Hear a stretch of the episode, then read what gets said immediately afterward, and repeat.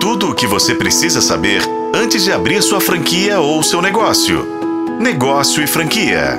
O mercado está esquisito. O Ministério da Fazenda diz que está tudo em ordem, mas o que acontece no mercado não representa o que na teoria política tem se demonstrado.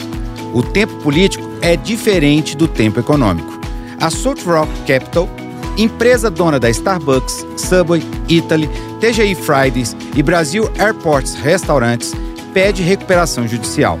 Em nota, a empresa afirma que o pedido veio para proteger as operações e que o momento econômico não tem ajudado no equilíbrio das contas.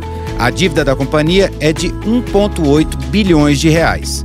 A Salt Rock Capital nasceu em 2015 e se especializou em operações de restaurantes em aeroportos e se consolidou no setor alimentício. Em 2018, adquiriu a licença das operações da Starbucks no Brasil. Em 2022, a operação da Subway e anunciou a parceria para a expansão do Italy.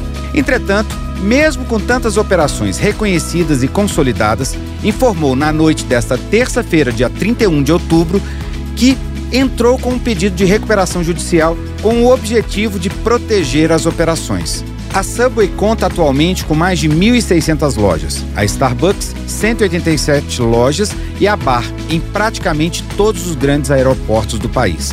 Não encontrei a quantidade de lojas do TGI Fridays. E o Italy tem uma operação em São Paulo e tinha planos de montar modelos para crescer por todo o Brasil. O fato é que temos que ficar atentos ao que está acontecendo. O movimento de uma gigante como essa pode trazer impactos negativos para toda a cadeia econômica pelo país. Eu sou Rodrigo Campelo e este foi o podcast da Negócio e Franquia. Acompanhe pelos tocadores de podcast e na FM O Tempo.